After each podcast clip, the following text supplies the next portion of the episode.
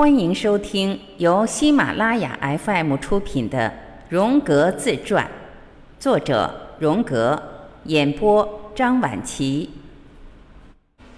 西格蒙德·弗洛伊德第二次播讲。某个地方有神秘的体验，使精神处于激烈震荡之时，那里就会有支撑一个人的重量的绳子可能断掉的危险。在这种情况之下，有人会掉进绝对正确的状态之中，也会有人落入绝对错误的状态。超脱、摆脱二者对立物是东方人给出的解释，这点我记忆深刻。而心灵的指针是在理智和非理智之间进行的摇摆，而不是在正确与错误之间。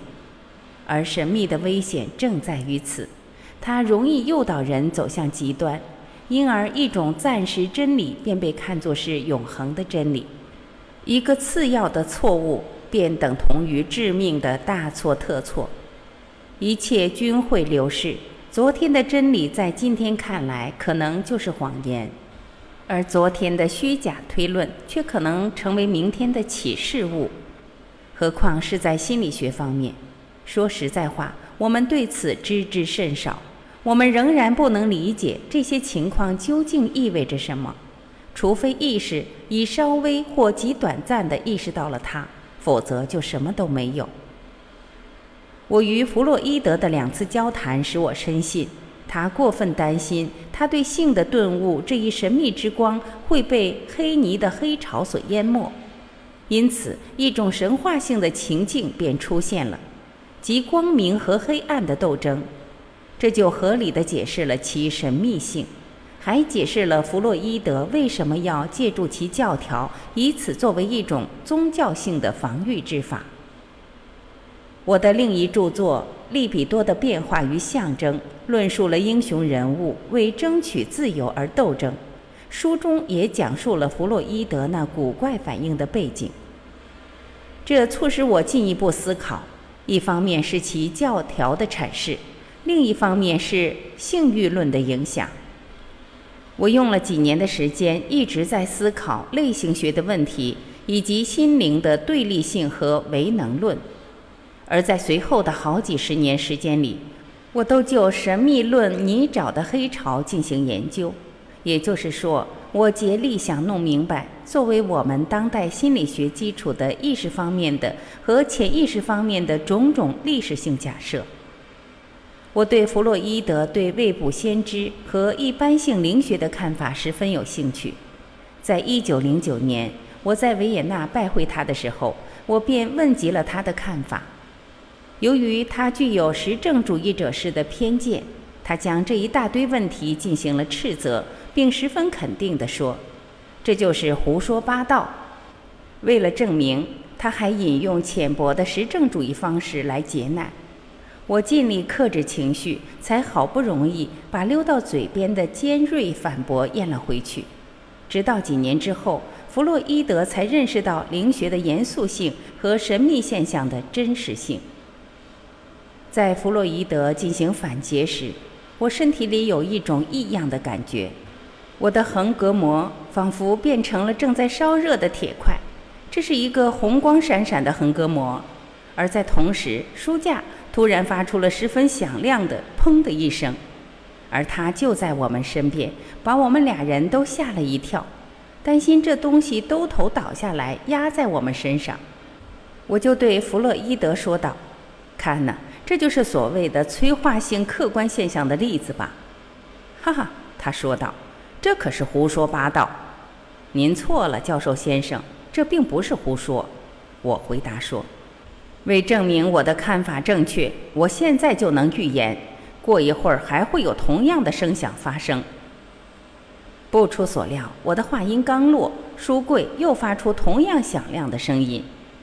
时至今日，我仍不清楚是什么使我敢这样断言，但我毫不怀疑地深信，这“砰”的一声是会再出现一次的。弗洛伊德目瞪口呆地看向我，我无从知道他心中所想。或他的眼中流露出了什么？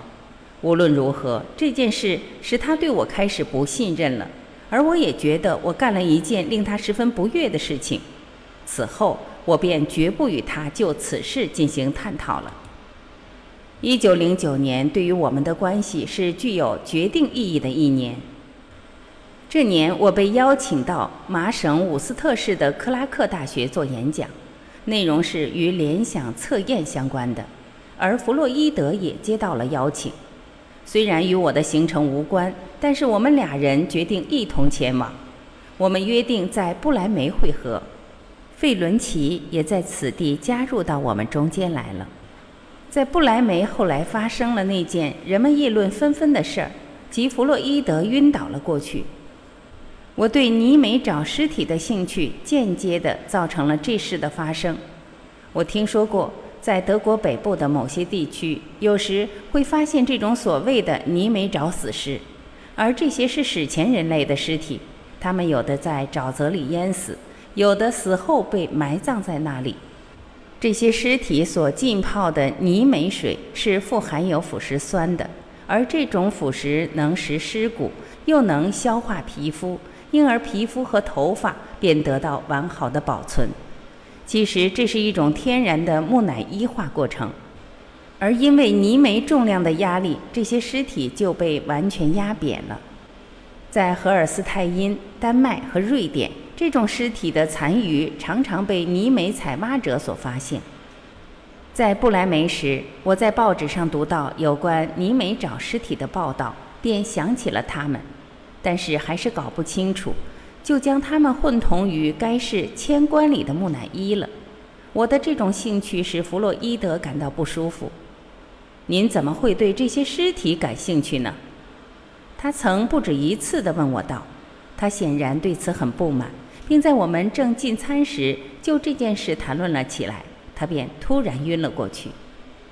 过后，他对我说，他觉得我们就尸体所进行的交谈，含有我盼望他早死的成分。他的这类想法实在令我吃惊，他居然有这样强烈的想象，竟使他晕倒了。还有一次与之类似的事件中，弗洛伊德再次晕了过去。这次发生在1912年，是在慕尼黑所举行的一次心理分析大会期间。会上有人提到了阿曼诺菲斯四世伊克纳顿，谈话提出了这样的观点。由于阿曼诺菲斯对其父亲抱有一种否定的态度，因而便毁掉了他父亲所树立的石柱上的名字四周的装饰物。他自己所创立的一神教的行为的背后，也隐含有一种仇富情节在里边。这种看法让我十分愤怒，我便试图加以阐明：阿曼诺菲斯是个有着深刻宗教信仰而且富有创造性的人物。他的个人所为是不应该通过反对他父亲的行为来加以解释说明。与之相反，我觉得他一直是尊敬他父亲的，也深深地缅怀着他。而他所热衷的破坏，只是针对阿曼这个神的名字。只要看到这名字，他就将它销毁掉。因此，他看到了父亲阿曼霍特普石柱上文字花框上的“阿曼”两个字，就自觉地去销毁它了。而且，其他的法老也有用他们自己的名字来取代纪念碑和雕像上他们真正的或神话性祖先的名字。在他们看来，自己既然是这同一神的化身，便有权去这样做。但是他们却没有开创一种新风格，也没有开创一种新的宗教。当话说到这里的时候，弗洛伊德就晕了过去。他从椅子上滑落了下来，大家束手无策，只得将他团团围住。我将他扶了起来，背进了隔壁的房间里。他被安放在一把沙发上。就在我背他的时候，他的知觉恢复了一半，而我究其一生，也没法忘记他投过来的眼神，因为他周身无法行动。他看着我，仿佛我是他的父亲。不管是什么使他晕过去的，气氛却分外紧张。这两次昏倒的原因显然与富沙子的幻觉相关。那时候，弗洛伊德曾不止一次地做出暗示，表示他把我看作是他的继承者。这些暗示使我十分难堪，因为我深知我是绝对不会恰如其分的，就像他所希望的那样坚持他的看法的，而我自身没法提出让他觉得十分有分量的批评意见。显然的，我对他又相当尊敬，因而也就不想强迫他认真地对待我自己的看法。而在我的脑海里，实际上我对充当某个党派的领袖没有半点兴趣，甚至觉得是一种思想上的包袱。我之所以这样想，是因为第一，这种事情不合我的天性；第二，我不想牺牲我的思想独立性；第三，这样的荣耀所带来的知名度是我所不喜欢的，因为这只会使我偏离我研究的初衷。我只对探索真理着迷，而非个人威望。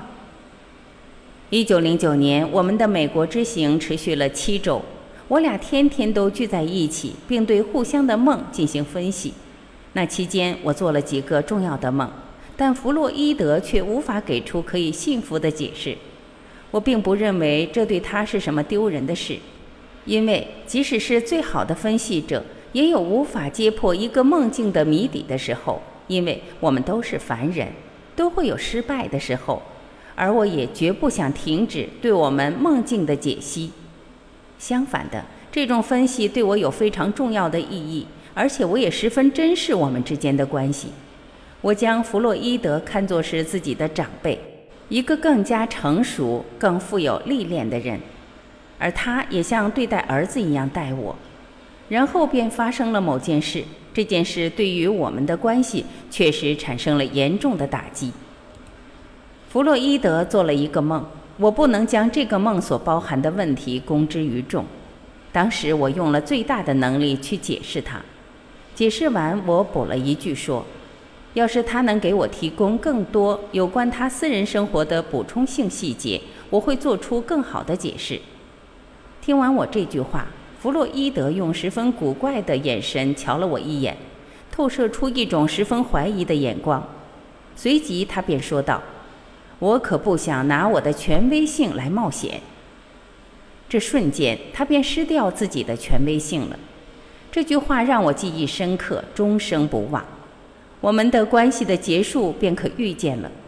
弗洛伊德已将自身的权威性置于真理之上了。正如我前面所提到过的，弗洛伊德对我的梦没有给出令我信服的解释。这是些含有集体性内容的梦，带有大量象征性材料。有一个梦对我显得特别重要，因为它首次将我引导到。集体潜意识的观念上来了，也因此形成了我后来那本书《利比多的变化与象征》一文的开始。梦境是这样的：我身处在一所我自己都不认识的两层楼的屋子里，它是我的家。我发现自己走在二楼上，这里很像是个客厅，洛可可风格的做工精致的老式家具摆列其中，墙上悬挂着古老的珍贵名画。我对这竟会是我的家感到万分惊讶，于是便想到还不错。但是我随即又想到，那么一楼到底是什么样子呢？我便沿着楼梯走到了一楼，在这里东西比二楼还要古老得多。我便认识到，房子的这一部分肯定是十五或十六世纪建造的。这里的陈设完全是中世纪的模样，地板是红砖铺就的。这里相当阴暗，我从一个房间走到另一个房间，心里想到，我实在得探究一下这整座屋子。我走到一道厚重的门前，用力打开它，在门那边，我发现了一条通到地下室的石砌提机。我走下去，看到自己在一个有拱顶的美丽的房间之内。我十分认真地查看四壁，我发现。在普通的大石块砌有一层层的砖，而且在灰浆里也有砖头的碎块。我因此便知道这墙壁可以追溯到古罗马时代。我的兴趣更加高涨了。我更仔细地观察起地板来，它是用石片铺成的。在这些石片之中，我发现一个环。我开始拉动它，石片便跟着抬了起来。我又见到了一道更窄的石级。这里通往更深的地下，我沿着石级走了进去。走进了一个从岩石里凿成的低矮的洞穴，地面上还覆盖着一层厚厚的灰土，到处散布着骨头和陶片，如同原始文化的遗物似的。我捡到了两个很古老的头盖骨，它们都快要裂成碎块了。此时我便醒了过来，在这个梦境中，最使弗洛伊德着迷的是那两个头盖骨。他不断地绕回到这方面，并怂恿我去找出与此有关的愿望。对这两个头盖骨，我到底是怎么想的呢？这是谁的头盖骨？我十分清楚他问这话的意图，掩盖在梦中的密而不露的死亡之愿望。他到底想知道些什么呢？我心里揣度着，我对谁抱有死亡的愿望呢？我对与之相关的阐释甚为反感。但这个梦到底意味着什么？我也有点隐约的预见，但那时我并不相信自己的判断，倒是想听听弗洛伊德的想法，希望从他那里获得学习的过程。因此，我对他的意图做了屈服，说着：“我的妻子和妻妹，无论如何，我总得提出些值得我希望的某个人的名字吧。”我那时刚新婚不久，所以内心非常肯定。我根本就没有这样的愿望，但我要是将我自己对这个梦的看法跟弗洛伊德说了，肯定会招致他的误解和更为激烈的反对。我还不想和他争吵。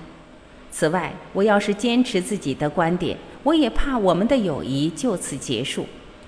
另一方面，我又非常想看看他对我的回答会作何感想。要是我说某种适合他理论的东西来欺骗他，他又将做出怎样的反应呢？基于此，我便对他说了谎。我也深知我的这种行为在道德上是很坏的。如果让他洞悉了我的内心世界，我们势必会产生冲突，因为我们之间的差异实在太大了。实际上，弗洛伊德对我的回答显然是感到轻松了许多。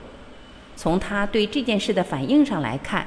他在阐释某些梦上是完全无能为力的，转而便只好在其教条中寻求答案，而这该由我自己来找出这个梦的真正意义了。我深知那屋子所代表的是一种精神的形象，也即是我那时的意识状态及直至此时的潜意识的附加物。大厅代表的是意识，虽然整个建筑风格是古代的。但它却有着人类居住的气氛在其中。地板代表的是潜意识的第一层，我越往下走，景象便变得越陌生和黑暗。在那洞穴里，我发现的是一种原始文化的遗留物，即我心中的原始人世界。这个世界是意识几乎无法接近的和照亮的，人的原始性精神更接近于动物的心理生活。如同史前时代的洞穴在为人所占有之前一般，都被野兽所占据的那样。那时我就慢慢认识到，弗洛伊德和我对于理智的态度，其差异是多么明显啊！我是在十九世纪末巴塞尔那富有历史气氛的环境中长大的，读了很多古代哲学家的著作，也获得了某些心理学史方面的知识。每当我想到梦及潜意识的时候，我就难免会做些历史方面的比较。在念大学时，我还一直使用克鲁格那本老哲学词典。十八世纪和十九世纪初期的作家，我了如指掌。这所有的一切组成了那二楼大厅的气氛。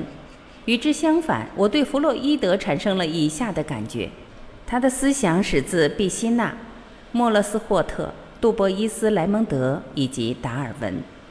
这个梦指出，我刚才所描写的意识状态有着更进一步的范畴之意，具有中世纪风格的长久无人居住的那一层，还有那罗马人的地下室及最后那史前洞穴，它们意味着意识的过去年代及阶段。在做梦之前的好几天，好些问题一直在我脑海中挥之不去。弗洛伊德的心理学是建立在什么前提之上的？他那几乎是排他性的个人人格至上论与一般性的历史假定又有什么关系呢？我的梦境给了我答案。他所指明的显然是有关文化史的基础的问题，一种意识的层面的相继性的历史。我的梦境构筑了人类精神的一种结构图，它假定有某种完全非人化的本性潜藏其间，正如某位英国人所说的那样，他咔嗒地响了一声，于是这个梦变成了对我富有指导性的形象。这一形象在随后的日子里得到不断证实。这就是我对鲜艳的潜藏在个人的精神之下的集体性潜意识的最初一点模糊的想法。我刚开始只是把它看作是较早期的各种机能方式的迹象，后来由于经验的增加和更可靠的知识，我才认识到它是本能及种种原型。我一直无法认同弗洛伊德对梦的这种看法，即梦是一个表面，梦的含义便隐藏在其背后。它虽然为意识所知晓，但却被意识恶毒地扣押了。在我看来，梦是天性的一个部分，它根本不怀欺骗的恶意，而是尽所能要表达某种东西。生命的这种形式也没有欺骗我们的观察力的愿望。我们之所以可能欺骗我们自己，那是因为我们的眼睛患上了近视症的缘故，也许是我们自己听错了的缘故，而我们的双耳并不骗人。我在与弗洛伊德相识之前，我便认为潜意识及潜意识的直接表达者梦，看成是再自然不过的存在。它没有诡计花招的存在，也不是随便发生的。我也不相信可以如此假定，即意识的种种花招是能够推及于潜意识之中的。与之相反，我日常的经验向我表明，潜意识对于意识的种种倾向。向来是给予激烈方式加以反对的。本集今天就播讲到这里，感谢您的收听。